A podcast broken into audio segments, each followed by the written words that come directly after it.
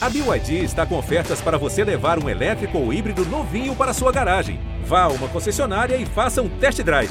BYD, construa seus sonhos.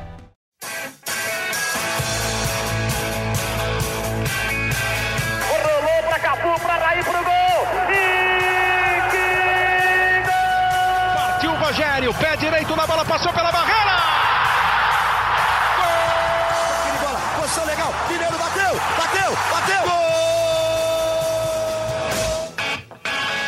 Bom dia para quem é de bom dia, boa tarde para quem é de boa tarde, boa noite para quem é de boa noite. E se você está escutando a gente de madrugada, boa sorte.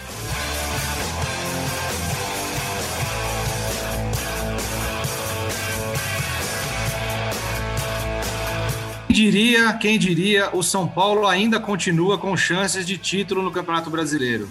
É difícil, mas não é impossível. É difícil, mas não é inédito.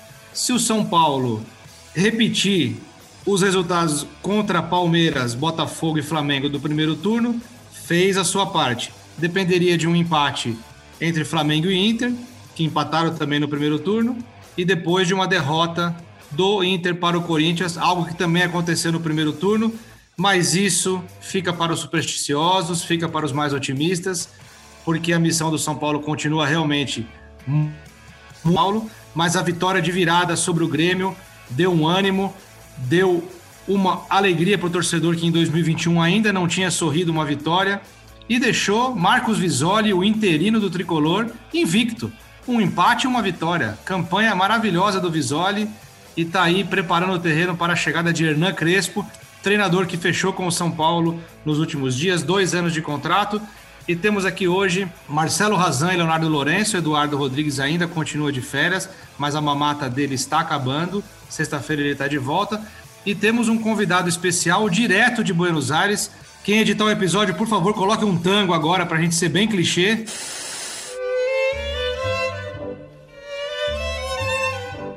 E tá ele aí, Rafael Sibila, correspondente da Globo em Buenos Aires, na Argentina. Vou dar a palavra a ele primeiro, porque o Léo e o Razan já estão acostumados aqui e eles sabem que a gente tem que fazer as honras e abrir, estender o tapete vermelho para os nossos convidados. Seja bem-vindo, Sibila. Olá, Canônico. Um salve aí para toda a torcida do São Paulo. Muito obrigado pelo convite. A imprensa aqui na Argentina acompanhou de forma bem atenta essa apresentação do Crespo. Eu também estou muito curioso para ver o trabalho dele no Brasil. É um treinador com uma carreira ainda por times pequenos, será o seu primeiro grande desafio, mas como jogador ele sabe qual é a pressão de jogar, é, de defender as cores de um clube muito grande. A entrevista coletiva dele mostrou que ele é muito hábil com as palavras, uma pessoa muito inteligente, e agora fica a expectativa aí sobre a sua estreia e como será então esse início da era Crespo no São Paulo.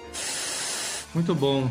Leozinho, você que acompanhou, entrou cedo hoje para trabalhar para poder acompanhar aí o Crespo, a coletiva, o Razanzinho também acompanhou.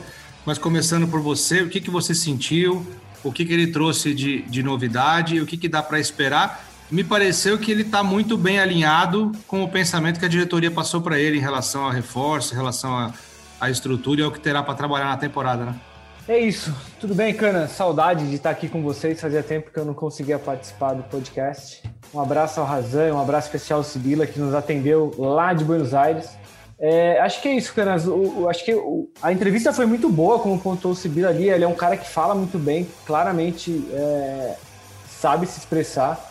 É, e o que eu achei de interessante é que ele, ele me pareceu muito coerente ali, as respostas dele, principalmente sobre a, a forma de jogar, como ele quer o time, o que ele espera para o time, pareceu muito coerente. Ele manteve a ideia de que quer dar uma identidade ao São Paulo, é, repetiu mais de uma vez que quer o time como protagonista dos jogos, quer o time buscando o gol adversário, é, e realista também. Ele me pareceu muito realista, sabedor das dificuldades do São Paulo. Parece que é, a diretoria não escondeu dele as dificuldades que o clube vai ter esse ano, principalmente do ponto de vista financeiro, já que não há dinheiro para grandes reforços. É, e ele até, ele até brincou ali quando a gente perguntou né, sobre como ele driblaria essa, essas dificuldades. Ele primeiro fez uma piadinha ali, quebrou o gelo, dizendo que, pô, mas isso eu não sabia, me falaram aqui que eu poderia contratar todo mundo. E aí depois falando sério, não, olha, ele disse que, que é, é caso mesmo de, de arrumar o que não está dando certo, de, de manter o elenco que já está lá, é, buscar peças é, na base. Ele citou ali a América do Sul como, como um, um, local de exportação de talentos, dando a entender que uma parte importante do trabalho dele vai ser de, de minerar ali talentos para o São Paulo, não só no Brasil, mas em outros países, buscar esses jogadores novos, jovens e teoricamente mais baratos. Então achei que a, a apresentação dele foi muito boa, é para deixar o torcedor de São Paulo esperançoso, sim. Razan, o seu olhar, ele é atento, né, cara? Eu sei como que você observa tudo minuciosamente. Eu tenho certeza que tem alguma coisa ali na coletiva ou algo nos bastidores que só você viu, cara. Conta pra gente, por favor. Fala, Leozinho, Canas. Prazer ter o Sibila com a gente aqui, que mostra esse olhar argentino, né, para nós outros, acá no podcast de São Paulo. É, eu também achei muito boa, concordo com o Sibila, com, com o Léo. O Crespo mostrou que sabe se expressar muito bem. Sabe se expressar, perdão, muito bem. É, mostrou conhecimento da história do São Paulo desde a, a, aquele tour que ele fez pelo estádio do Morumbi no dia anterior da apresentação. A gente está gravando é, nesta quarta-feira. Ele fez um tour na terça-feira no estádio do Morumbi contra o Kaká, com quem ele jogou no Milan, enfim. E, e eu achei que ele fala muito bem, sabe se expressar muito bem, tem claras as ideias e as convicções. Não estou comparando, mas a, firmeza com que ele falou das convicções dele me lembrou, de certa forma, no Diniz, na última resposta da, da entrevista coletiva. Uma colega perguntou, acho que foi a Luiz Oliveira, que perguntou sobre se ele admitia em algum momento abrir mão das convicções para buscar um, um resultado, em prol de um eventual resultado, e como ele pesava essas duas coisas. Ele falou que para ele não eram coisas distintas, são coisas que caminham juntas. Ele acha que para ele conseguir as vitórias, ele precisa jogar da maneira que ele acredita que é a melhor maneira para o time alcançar isso. Então, e aí ele fez uma resposta, ele, acho que foi até a maior resposta da entrevista, que foi essa última final da, da coletiva. Ele falou que o trabalho é dar certeza, ele bateu bastante nessa tecla, de dar certezas e convicções para as pessoas se apoiarem nelas quando os momentos difíceis chegarem. Que esse que é o objetivo que eles iam buscar, claro, com foco sempre na vitória que há muitas formas de vencer e que ele escolheu uma, que é essa forma de ser agressivo, de buscar o gol adversário, de sempre ser protagonista. E ele viu o São Paulo como um time grande e sempre tem que jogar dessa maneira. Ele escolhe jogar dessa maneira porque, segundo ele, é, é, é o futebol que lhe encantou quando era criança e que lhe fez se apaixonar por esse esporte. É, e é esse o sentimento que, que lhe move. Então, eu achei, achei legal essa resposta dele. Depois ele, ele fez uma citação sobre a época dele como jogador, citou craques que ele, que ele foi companheiro, Kaká, Drogba, Shevchenko, Vieri, Robin, Ibrahimovic, Adriano, dizendo para exemplificar o seguinte: com cada um desses jogadores, eles tinham características diferentes. E o Crespo se adaptava quando tinha algum desses jogadores ao seu lado. Muda, jogava um pouquinho mais para cima, um pouquinho mais para baixo, mas a essência dele, que era fazer gols, ele não mudava. A essência era a mesma. E a essência que ele não quer mudar é a identidade do time do São Paulo, independentemente de qual seja a, ocasião. Ele diz que quer um time jogando da mesma maneira, respeitando o jogo, respeitando o futebol, respeitando a bola, mas com essa identidade. E para isso, como ele mesmo disse, não existe mágica.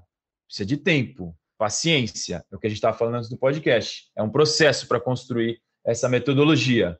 Vamos ver quanto tempo terá Hernan Crespo, quanta paciência a torcida, a diretoria a imprensa é, terá com um argentino que, como ele mesmo falou, está mudando para um país novo, com uma cultura diferente, pela primeira vez num calendário também que é diferente. Tem todos esses componentes. É, que treinou uma equipe, foi campeã agora recentemente com a Defesa de Justiça na Sul-Americana, mas o São Paulo é um, é um contexto, uma situação e um peso muito diferentes. Nada que também ele não esteja acostumado no ponto de vista de pressão, como ele também falou. Estreou pelo River Plate, já sabe o que é isso desde pequeno é, conviver com esse tipo de coisa, mas acho que é necessário ter calma e vamos ver se vai ter essa paciência. O São Paulo, que nos últimos anos não vinha tendo paciência com os treinadores, mostrou uma paciência talvez até acima do normal para muita gente com o Fernando Diniz, segurando ele por um ano e quatro meses. É, e para alguns até além do esperado ou do devido, enfim, aí cada um tem a sua opinião. Com o Hernan Crespo, é, é o primeiro treinador da gestão do presidente Júlio Casares.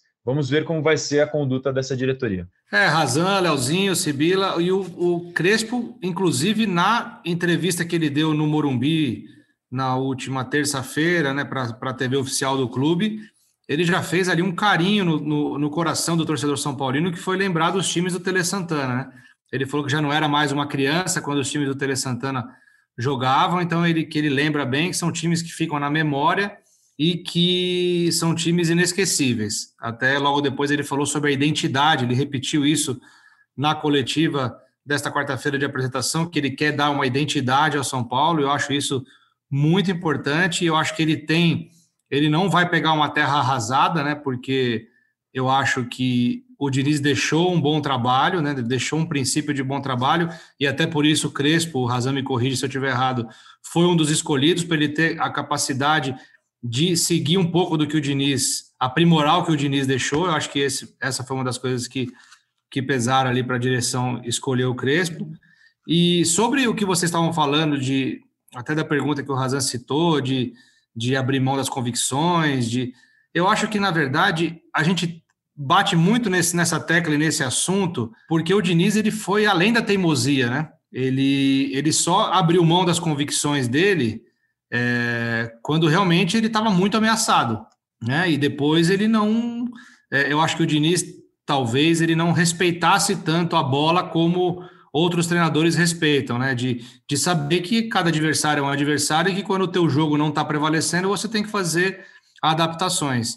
E eu acho que nas entrelinhas o Crespo meio que quer dizer isso também, que ele tem as convicções dele, mas que ele entende né, que o futebol é um jogo. E aí eu jogo uma pergunta para o Sibila agora, que eu li no, no, no blog do Léo Lepre, o, o, o, nosso companheiro aqui de Globo também, ele falando que o, o, a derrota, né, a eliminação do Defensa e Justiça na fase de grupos da Libertadores acendeu um alerta ali para o Crespo para ele mudar também um pouco do estilo dele, né? Porque ele viu que ele perdeu ali um, uma classificação que ele poderia ter segurado nos minutos finais é, e ele acabou perdendo por querer para cima, por querer jogar e que depois na Copa Sul-Americana ele teria mudado um pouco a, a, não o estilo, mas ele teria é, tirado um pouco o pé nesse sentido, adaptado algumas coisas para ele poder ser campeão. É, a sensação é essa mesmo, Sibila? Foi isso que você viu aí acompanhando a Sul-Americana do Defensa e Justiça? Eu acho que tem bastante disso. E, e, e, na última resposta dele na coletiva, que eu acho que é a melhor resposta, né, foi a mais longa, e ele explicou bastante como ele enxerga o futebol. Apesar dele bancar que ele acredita num caminho, e é esse o caminho que vai levá-lo à vitória, em um certo momento ele fala, é, como o Razan falou sobre, ele cita o exemplo de quando era jogador, que teve que se adaptar dependendo de quem tinha ao seu lado, um pouquinho mais para cima, um pouquinho mais para baixo, mas buscando sempre como objetivo fazer gol. Tem um momento que ele fala também, analisando os adversários.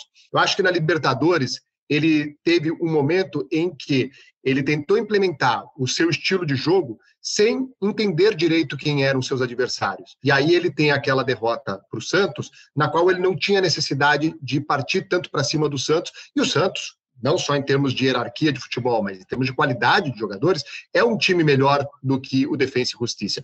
E teve a derrota também para o Delfim, fora de casa. Era o momento em que o Defensa e Justiça estava embalado na Libertadores, porque a Libertadores começa em março. O Defensa parece não ter forças, tem duas derrotas, perde para o Santos em casa, depois perde para o Olímpia fora de casa.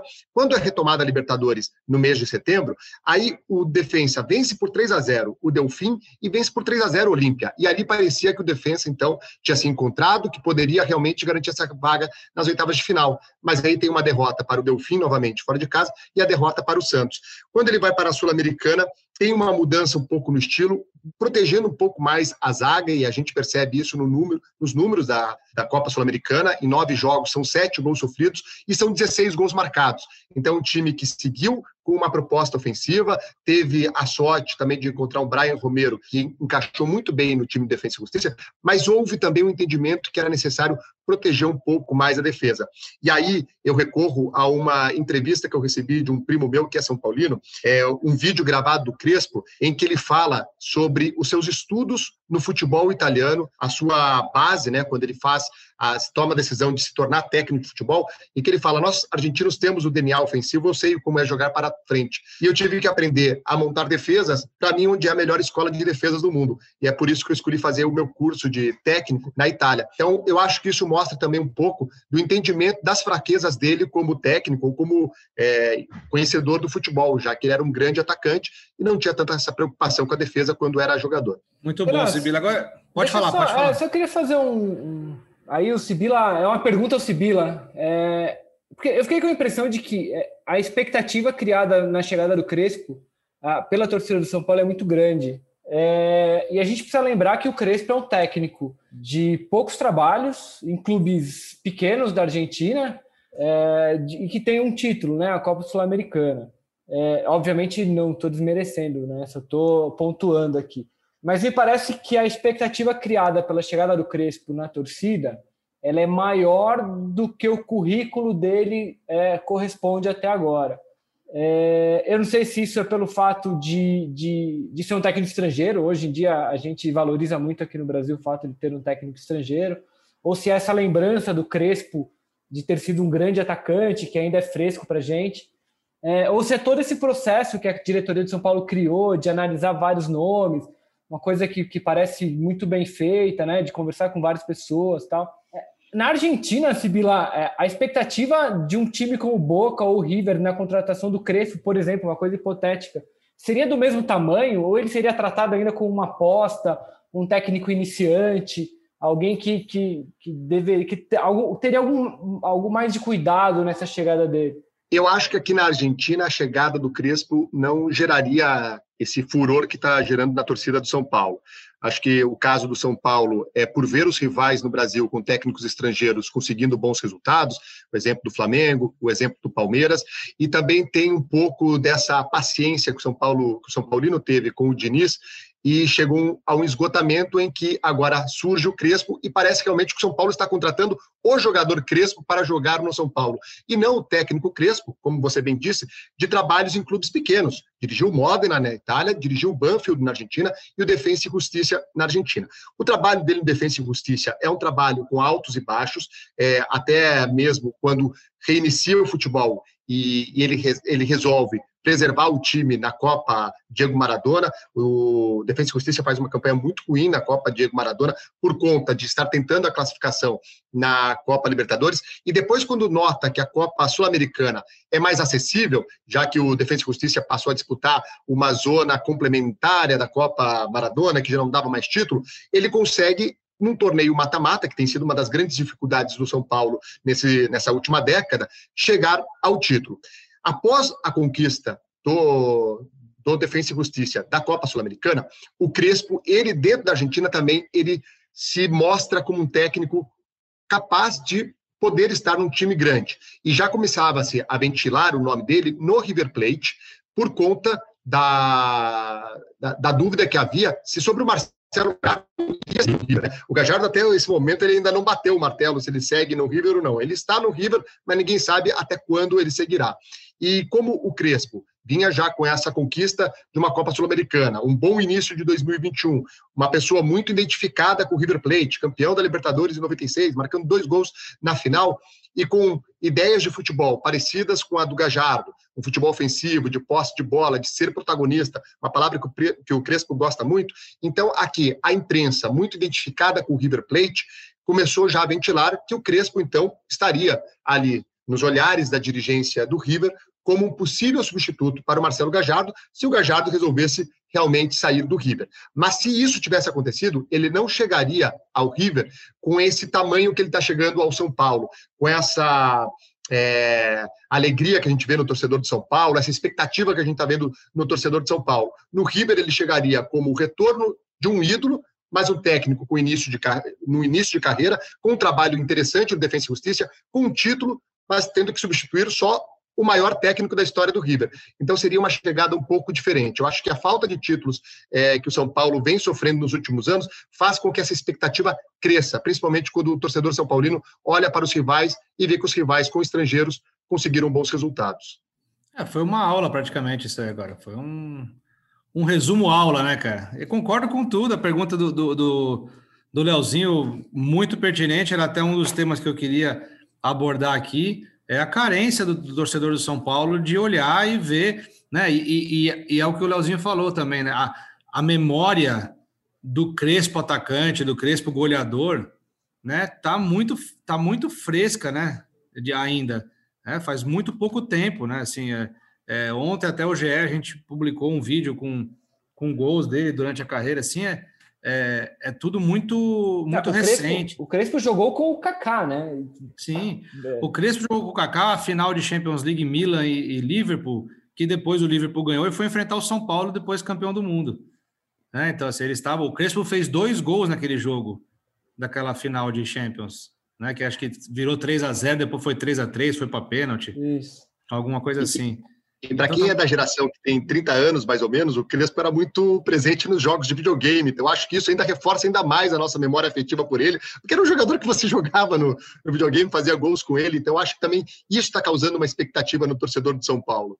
Meti muito gol com o Crespo no Chelsea no videogame. É aí que eu ia fazer essa ponte já para o nosso especialista em games, Marcelo nosso streamer.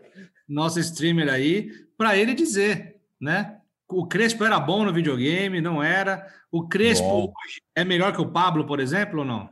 Não, bom, bom, bom, bom. Crespo muito bom, goleador nato. Tava revendo uns vídeos até do Twitter dele que ele que ele retweetou. Vi, eu tava vendo agora há pouco, antes de, de entrar aqui no podcast, e ele retweetou um vídeo antes de sair do defensa ainda, de um gol que ele faz pelo Chelsea.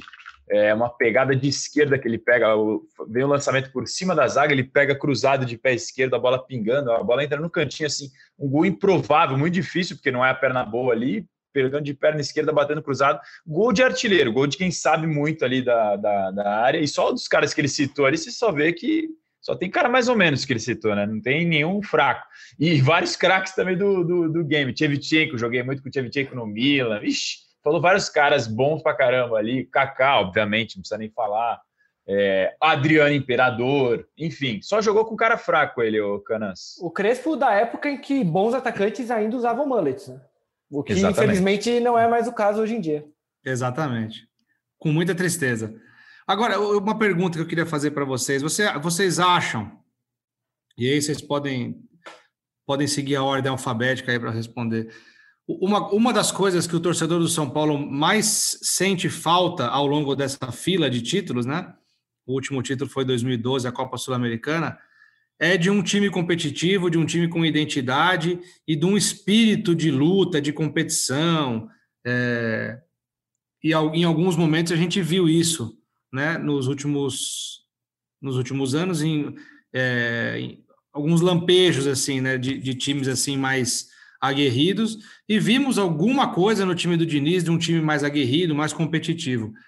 Mas aquele espírito ainda de, de, de raça, né, com misturado com o DNA ofensivo, ainda não tem. Né? E uma das coisas que o Razan até escreveu outro dia é que é, uma das esperanças da diretoria com o Crespo é que tenha o bom toque de bola do time do Diniz, mas com uma transição mais vertical, né? mais dire direcionada ao gol. Aí vem minha pergunta para vocês. Vocês acham que o fato de o Crespo vir de uma escola é, argentina, né, de ter passado por grandes clubes e, e de ter atuado ao lado de jogadores tão vencedores ou até mais vencedores do que ele, como esses citados pelo, por ele na coletiva que o Razan lembrou aqui, é, se isso dá uma. É, meio que é, é um pouco de. dá para compensar um pouco a falta de experiência dele como treinador para trazer esse espírito competitivo para um São Paulo que às vezes é apático? Não sei se eu fiz, se eu fui claro na minha, na minha pergunta.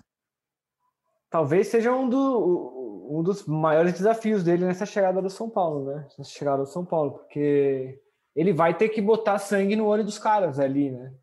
São Paulo é um time que, que perdeu muito disso nessa reta final do brasileiro e é, e é talvez o principal motivo do, de o time ter largado essa, essa disputa pelo título, porque é, a derrocada do São Paulo é, uma, é um troço inacreditável. Assim, se a gente pensar que eram sete pontos de vantagem, é sete pontos é muito ponto. E ainda mais no, no, nessa metade, nessa, nessa parte final do campeonato. E os caras. Era tanto derreteram. ponto. Os caras Era tanto ponto que o São Paulo, ainda depois de passar por tudo isso, ainda tem chance de título. Exatamente. Para você ver Exatamente. como era ponto. Então, assim, os caras derreteram. E, e não dá para dizer que foi só uma questão técnica, porque a gente ainda lembra daquele São Paulo que jogou muita bola né, naquele período em outubro, novembro. Então, acho que é, é o desafio dele, assim, principalmente porque, como ele mesmo disse, ele vai ter que trabalhar com um elenco que é praticamente o mesmo que ele vai receber, que vai ter muito pouco reforço.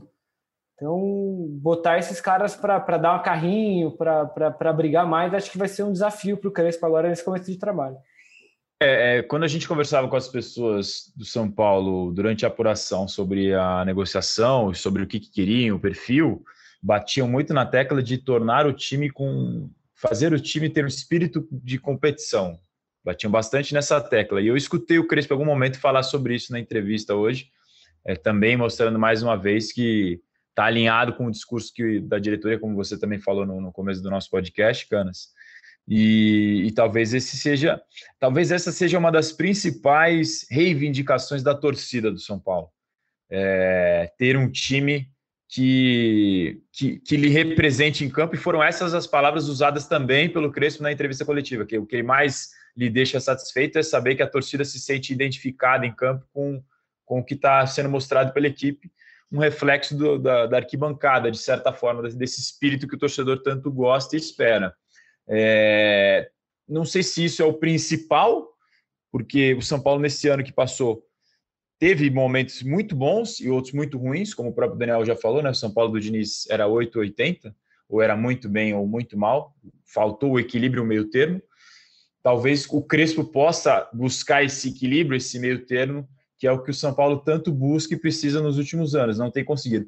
Agora, estava pensando aqui como o futebol é, é realmente o mundo da bola, as coisas estão muito interligadas. O último título do São Paulo é a Copa Sul-Americana, é o último título do Crespo pelo Defensa e Justiça, e o Defensa e Justiça já eliminou o São Paulo na Copa Sul-Americana em 2017, mas na época não era o Crespo, né? era o BKSS, era o treinador, e na época eu tive a oportunidade de ir na concentração do Defensa e Justiça, até comentei com algumas pessoas do São Paulo, resgatei a matéria que eu fiz na época, que a gente teve a oportunidade de visitar lá o CT, concentração, e cara, é uma estrutura assim, é, não tem como te é difícil até. Não tem comparação, não dá para comparar o São Paulo com o Defensa e Justiça. É um negócio assim, parece um clube um clube bem, bem modesto, assim, academia, instalação muito simples, tudo muito simples. Parece uma chácara, assim, a concentração deles, tipo um, um, um sítio, assim, afastado. Tem o alojamento, tem o vestiário bem, bem também simples, academia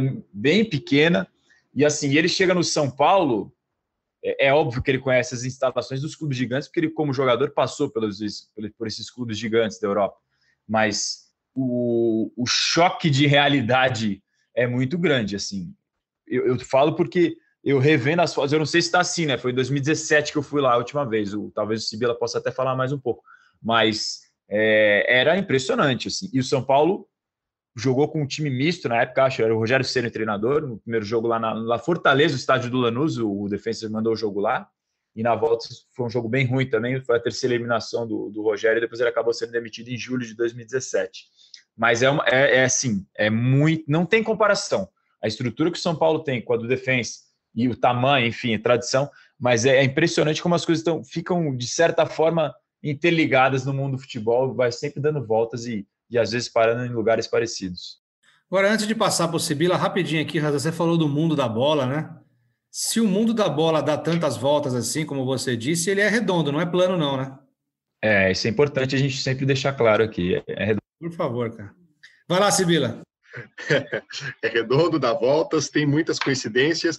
E falando sobre o que o Razan disse sobre o Defensa e Justiça, né? É um clube bastante modesto e que para quem é mais jovem e talvez tenha começado a assistir futebol nessa década, o Defensa até pode parecer um clube tradicional, porque está com presenças constantes em torneios internacionais, né? 2017 a Sul-Americana, participação em Libertadores, venceu a Sul-Americana.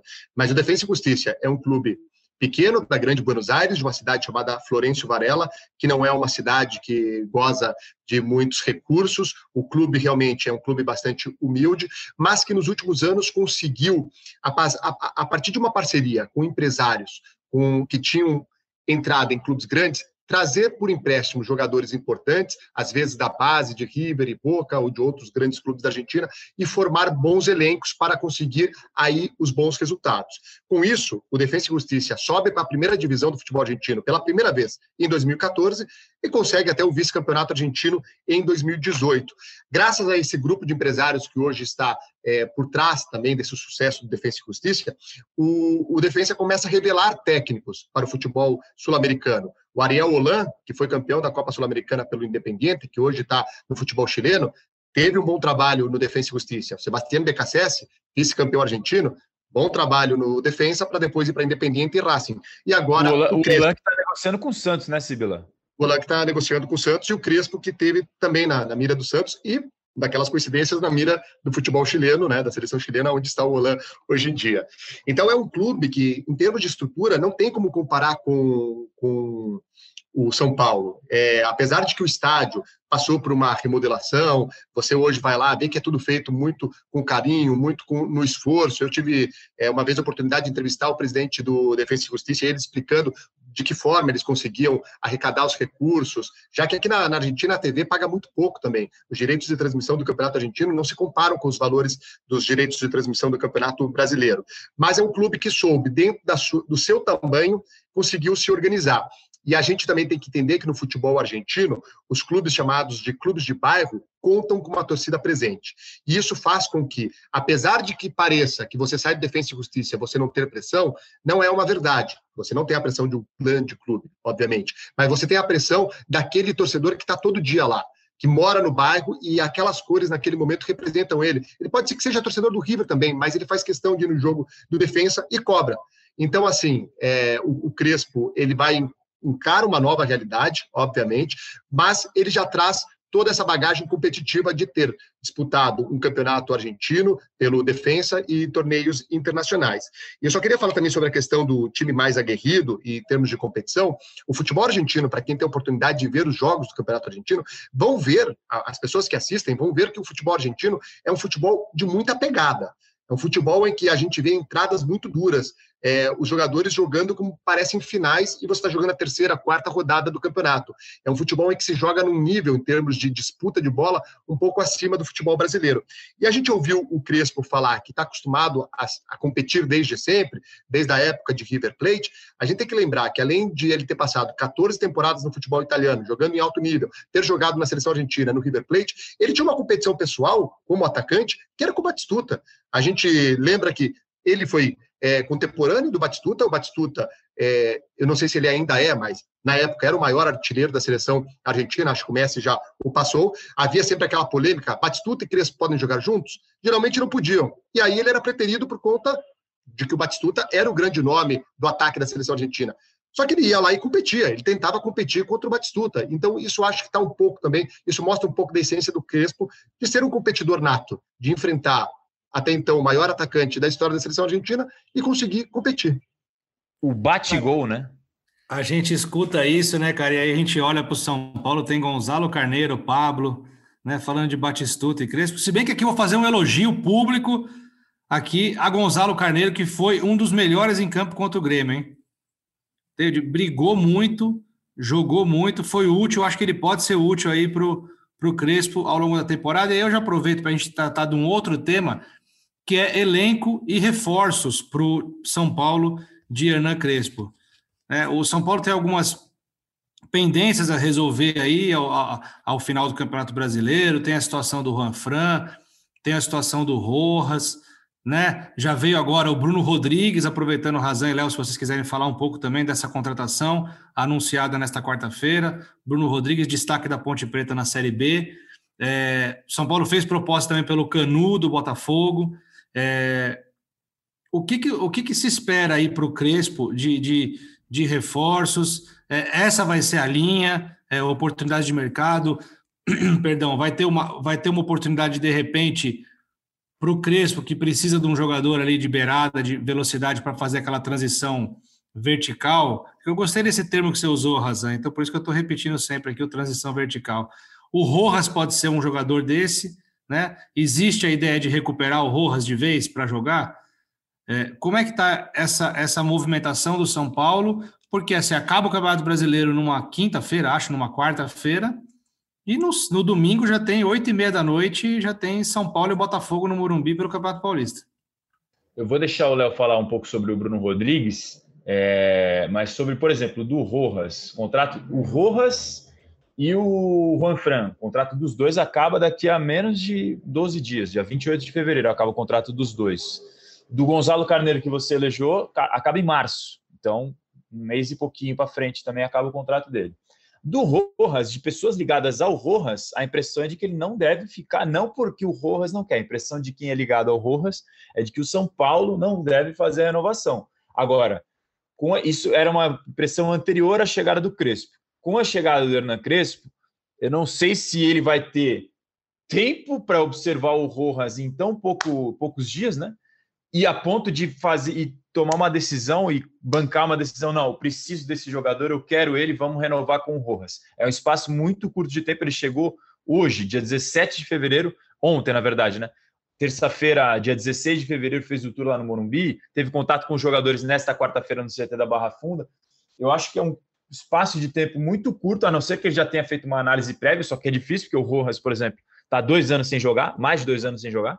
Então é um caso difícil, eu acho a impressão de gente ligada ao Rojas é que dificilmente ele ficará não por não vontade do Rojas, mas pela impressão que foi dada do lado do São Paulo de que não deveria ficar. Agora, com a chegada do Crespo, não sei se isso pode mudar. Caso do Ranfran, a impressão que eu fiquei do Ranfran também na entrevista coletiva dele, ainda quando o São Paulo estava naquela crise, toma a goleada do Inter, o Ranfran falando que tinha propostas para sair, que poderia ter saído, que não ia ligar para pessoas que fizessem piada com ele, com aquela história de que ele só ia sair do São Paulo se fosse campeão e que ele ia cumprir até o final. É, e, e num primeiro momento pensava-se em voltar para a Europa, para a Espanha, para a família dele, e aí depois tomar a decisão da carreira. Me pareceu também que é uma permanência difícil do Juan Fran. Não tenho cravado se ele não vai ficar de fato, mas, mas me pareceu difícil. O Gonzalo Carneiro também me parecia uma, uma saída, uma tendência de saída, mas como você falou, esse jogo com o Grêmio ele foi elogiado por algumas pessoas. Não sei se também é ao ponto de já chegar e mudar a situação dele no status do elenco. Também depende de uma análise do Crespo. Tudo que antes estava parecia estar um pouco mais encaminhado, Canas, Léo e Sibila e amigos que nos ouvem, é, vai depender de uma nova análise. Antes da chegada do Crespo, eu vi de pessoas de São Paulo assim. A gente acha, por exemplo, que uma carência, além das pontas, além de jogador veloz pela beirada, mais um volante seria importante, volante de característica defensiva, como o Luan, porque não tem outro jogador com a característica do Luan no elenco do São Paulo hoje. Não tem esse jogador. Mas a, o que foi falado é o seguinte: a gente quer ouvir do Crespo. Às vezes ele tem um jogador do defensa que ele quer trazer, às vezes a metodologia de jogo que ele vai implantar, o estilo de jogo do time que ele quer montar, não precisa de mais um volante de contenção. Então a gente quer ouvir ele para depois, junto, montar isso. Já ouviu, já foi em cima de uma carência que era nítida, que era a beirada de campo, que é o Bruno Rodrigues. Não sei se é suficiente para o que o São Paulo precisa. Imagino que seja necessário talvez mais um. Não sei o que vocês acham, mas vou deixar o Léo falar um pouco sobre o Bruno Rodrigues também, que veio da Ponte Preta por empréstimo. É que eu acho que todas essas análises elas esbarram na falta de dinheiro.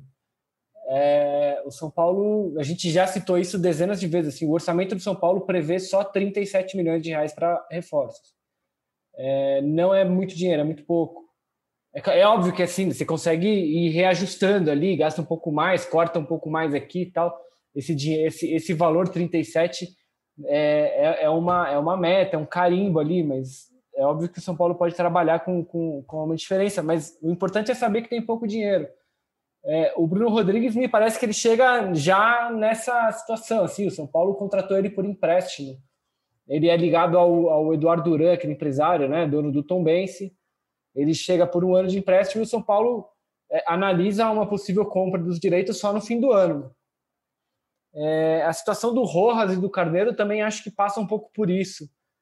Acho que principalmente o Rojas ainda tem a questão física, é saber que ele, se ele tem mesmo condições de voltar a jogar. É, mas o, o, nosso colega no UOL, o Menon, escreveu no blog dele que a diretoria já analisa a permanência de ambos, que, que, que todo mundo achava que não ficariam, né? É, porque é isso, São Paulo, assim, você vai se livrar de dois jogadores e vai ao mercado contratar outros dois, porque é óbvio que o São Paulo vai precisar de um outro centroavante, vai precisar de um outro meio atacante.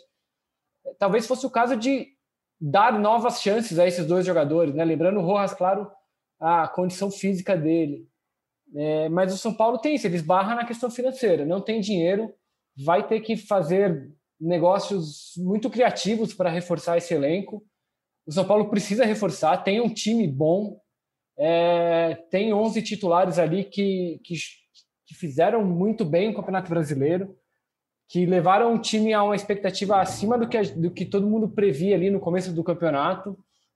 A gente vai lembrar que o São Paulo começa o Campeonato Brasileiro sob o trauma de ter sido eliminado pelo Mirassol no Campeonato Paulista, com o torcedor tacando o rojão lá no CT de Cotia, enquanto o time fazia a intertemporada. O São Paulo disputou o título brasileiro, continua disputando até as últimas rodadas. É, dificilmente vai ser campeão, mas deve se classificar para a fase de grupos da Libertadores.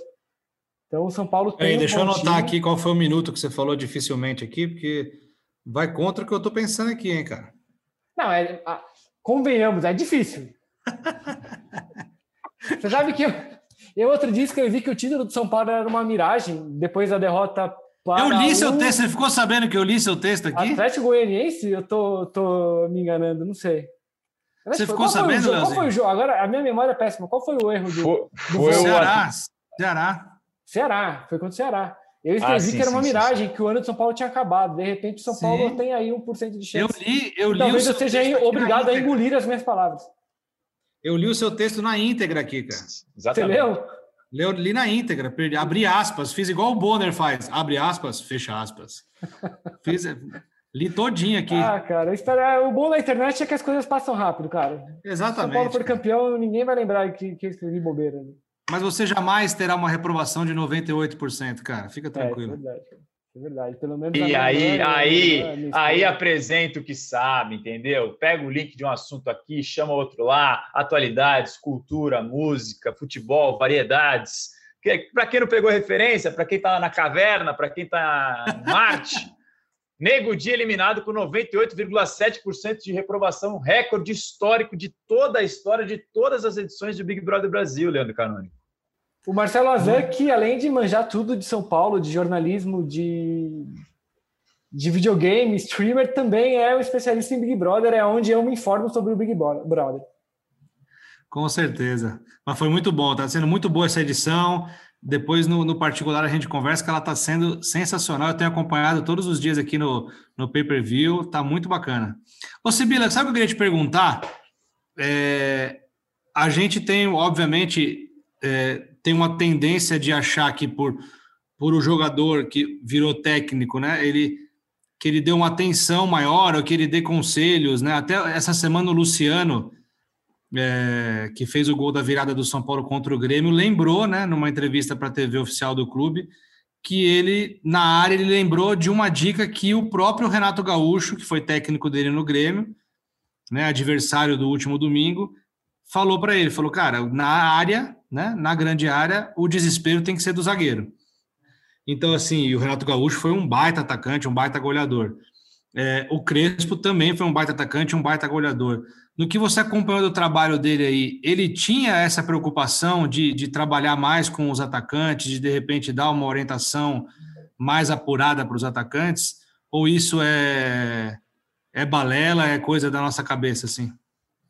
De fato, acompanhar treino do, do, do Crespo eu realmente não acompanhei, mas quem acompanhou o Brian Romero jogando pelo Defensa e Justiça, e se esse alguém é torcedor do Atlético Paranaense, vai dizer não é o mesmo jogador.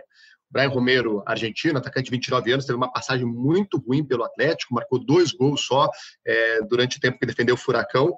E pelo Defensa e Justiça, só na Copa Sul-Americana foram 10 gols marcados, 10 dos 16 gols do Defensa e Justiça.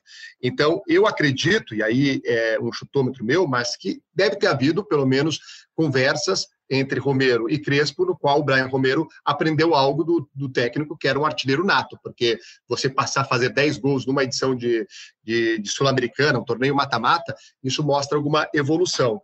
É, o outro jogador de defesa, já que a gente falou sobre contratações, que chamou bastante atenção, que também estava em descrédito aqui na Argentina e que joga no ataque, é o Pizzini, ex-jogador do Independiente, que deixou o Independiente por empréstimo, se não me engano, para o Defensa e Justiça, e no Defensa jogou muito bem também.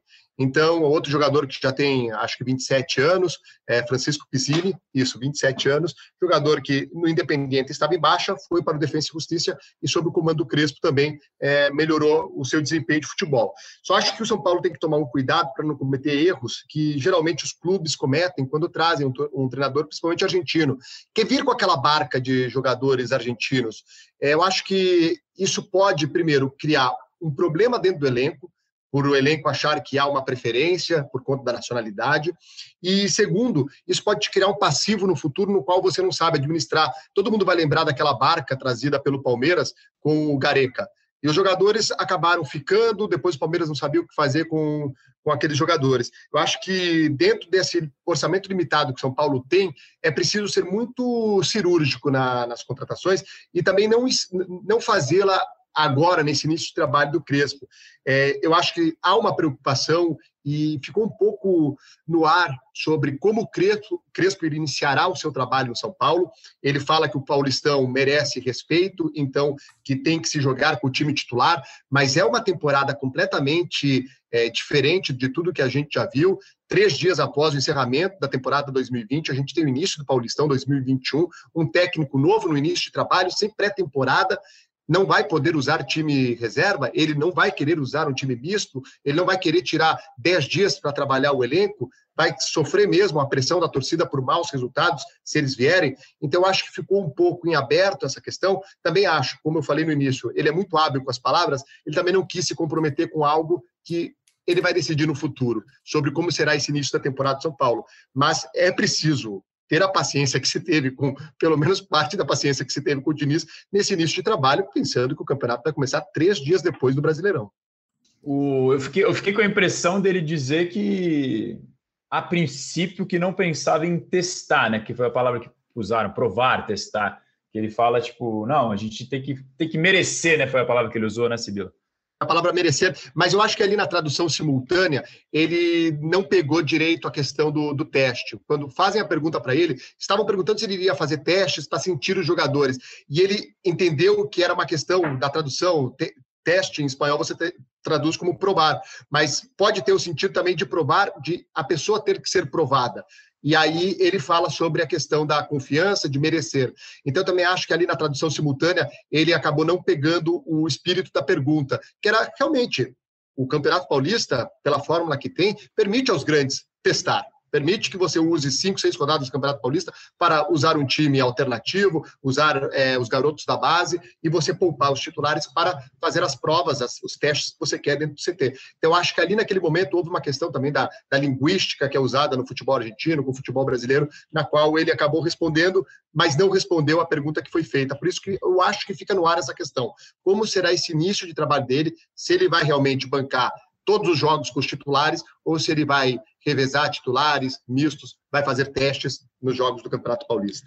O Sibila citou o Palmeiras do Gareca, eu cobri aquele time na época, em 2014, e se falava exatamente isso, ficou, ficou bastante marcado. Ele trouxe o Pablo Mouch, o Fernando Tobi, o zagueiro, o Alione e o Cristaldo. Desses quatro aí, o Cristaldo foi quem teve um pouquinho melhor de, de uma vida um pouco melhor no Palmeiras, mas depois o Gareca acabou saindo, veio o Dorival Júnior, é, o Palmeiras numa briga maluca para tentar não ser rebaixado em 2014, conseguiu se salvar na última rodada e ficou batia-se muito nessa tecla de usar os estrangeiros os brasileiros, se tinha algum tipo de problema, se tinha algum tipo de racha ou não, e, e, e esses jogadores permaneceram no Palmeiras por um bom tempo até que o clube é, desse um fim, enfim, para os destinos dele. O Moshi, o Moshi se eu não me engano, ele foi emprestado seis vezes pelo Palmeiras, porque o, o, contrato dele simplesmente não acabava. O Palmeiras não queria lá e foi emprestando para o Olímpia, para o São Lourenço, para um time da Croácia, se não me engano, ou algo do tipo. O Moshi ficou anos ali com o Palmeiras, tendo que resolver o que fazer com ele, porque veio nessa barca do Gareca e nunca, e nunca, e nunca jogou lá direito o Alione também, né? Foi emprestado várias vezes. E nós, que repórteres que cobrimos, né, os treinos, apesar de que a maioria dos treinos hoje são fechados, mas mesmo quando a gente tem aquela oportunidade, daqueles 15 minutos iniciais do aquecimento, você nota os grupos formados. Geralmente, jogadores argentinos, uruguaios, eles estão fazendo trote juntos, Eu lembro muito dessa cena no Botafogo, que o Botafogo teve uma época que chegou a ter, acho que, quatro jogadores entre argentinos e uruguais, e eles faziam o trotezinho ali do aquecimento juntos, e depois se formavam outros grupos de brasileiros. Mas não, não havia tanto essa interação. E não é uma questão de rivalidade, é uma questão apenas de estar mais próximo da sua cultura, falar a mesma língua, enfim, é estar mais próximo da sua gente. Então, acho que um pouco. São Paulo precisa ter um pouco de cuidado nessa, de não trazer uma barca é, de jogadores que sejam de outros jogadores que atuem aqui no futebol argentino por indicação do Crespo, para tomar esse cuidado, principalmente nesse início de trabalho. A questão de afinidade, né, Canas? Votação por, por, por afinidade. Por isso, por isso, que lá antigamente, quando a gente ia para a redação e tinha aquele papo no café, meu papo no café era sempre com você, cara. Questão de afinidade, cara. A gente Saudade se entende. Né? Café, Muito bom, entende. gente. Agora caminhando já para o nosso finzinho aqui do podcast GS São Paulo. Esse podcast muito, muito rico em informação hoje, em debate sobre Hernan Crespo, a esperança do São Paulo de dias melhores. Eu acho, particularmente, que o Luciano vai crescer muito, vai crescer ainda mais com o Crespo. Eu acho que o estilo de jogo do Luciano e a, o espírito que ele traz para o São Paulo eu acho que vai casar muito bem com o estilo de, de liderança do Crespo ali. E eu fico, ficarei de olho em como será Pablo, porque o Pablo até agora é uma decepção para o torcedor são paulino. É um jogador que não nem de perto é, condiz com aquele que veio do Atlético Paranaense, que foi campeão por lá e que fez o São Paulo investir pesadíssimo muito, muito alto e não teve retorno agora. Não estou nem falando de título, estou falando de retorno de futebol mesmo ali, de, de jogo. Ele não deu esse, esse retorno. Então a gente fica de olho. E já projetando aqui, Razan, Léo e Sibila, o São Paulo volta a campo na sexta-feira, agora 21h30, contra o Palmeiras no Morumbi. Jogo atrasado, né? Do, do Brasileirão. E depois o São Paulo joga contra Botafogo e Flamengo, né? Já de olho né, naquela combinação de resultados que falamos lá no começo do podcast, uma combinação que pode acabar no domingo, porque se tiver vencedor no jogo Inter e se o Inter vencer, né? Se o Inter vencer o, o, o Flamengo, o Inter é campeão e acaba o campeonato. Então a gente vai ficar ligadinho nisso aí, tudo você acompanha no GE. E agora eu vou pedir também naquele esquema de ordem alfabética, que é a maneira mais organizada que eu tenho aqui de de passar a palavra a vocês, as considerações finais de vocês aí sobre o São Paulo do Crespo e esse clássico aí de sexta-feira, São Paulo e Palmeiras no Morumbi. Pois é, Leandro, Leandro Canônico. O São Paulo da U tem mais uma chance na sexta-feira para ganhar do Palmeiras, porque senão não adianta. É até uma brincadeira que eu fiz hoje, que o Campeonato Brasileiro é tão surreal que a gente está a uma semana do fim do campeonato o quarto colocado ganhou um jogo dos últimos oito e ainda tem chance de ser campeão. O terceiro colocado não. É um campeonato surreal, é maluco assim. É, a pandemia mexeu em tudo. E aí é isso. São Paulo, mesmo mesmo nessa fase terrível, ainda chega com alguma chance ali que parece muito improvável, mas quem sabe, de repente, uma vitória sobre o Palmeiras e um empate no jogo entre Inter e Flamengo recoloca o time na briga, porque é de se imaginar que o São Paulo vence o Botafogo, que é um, time que já está rebaixado. Então, e aí depois é contar com a vitória do São Paulo e torcer para que o Corinthians vença o Internacional. Parece uma maluquice, mas dá. Vamos observar. E aí eu só queria mandar um abraço e dizer que eu senti muita saudade de vocês, que fazia tempo que eu não passava por aqui. Espero continuar passando nas próximas semanas. Sinta-se abraçado, cara. De longe ainda, por conta do distanciamento social, mas abraçado, né, cara? Com o mesmo afeto. Né? Vai lá, Razan. Agradecer novamente aqui a presença do nosso Rafael Sibila, Leozinho voltando, estávamos com saudade também, nosso Canas. É, dizer que o Canas, o temporal que você falou que estava caindo aí perto da sua casa, você mandou para cá, porque começou a cair o mundo aqui, a chuva tá bizarra, achei que ia cair a janela, inclusive. Proteja quem, quem estiver em São Paulo neste momento quando estiver ouvindo esse podcast, talvez o temporal já tenha passado, mas se não tiver passado, se proteja. E o São Paulo enfrentando o Palmeiras, né, Canas? Nesse jogo de sexta-feira, agora, nove e meia da noite no Morumbi, jogo atrasado por causa do, da viagem do Palmeiras ao Mundial lá no Catar. O jogo ficou de ser remarcado, vai ser agora. É, Visoli ganhou o último jogo como técnico interino lá contra o Grêmio.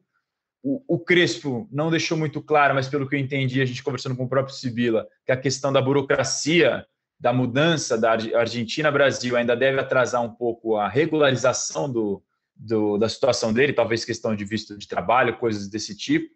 É, então, Visoli continua como técnico interino do São Paulo.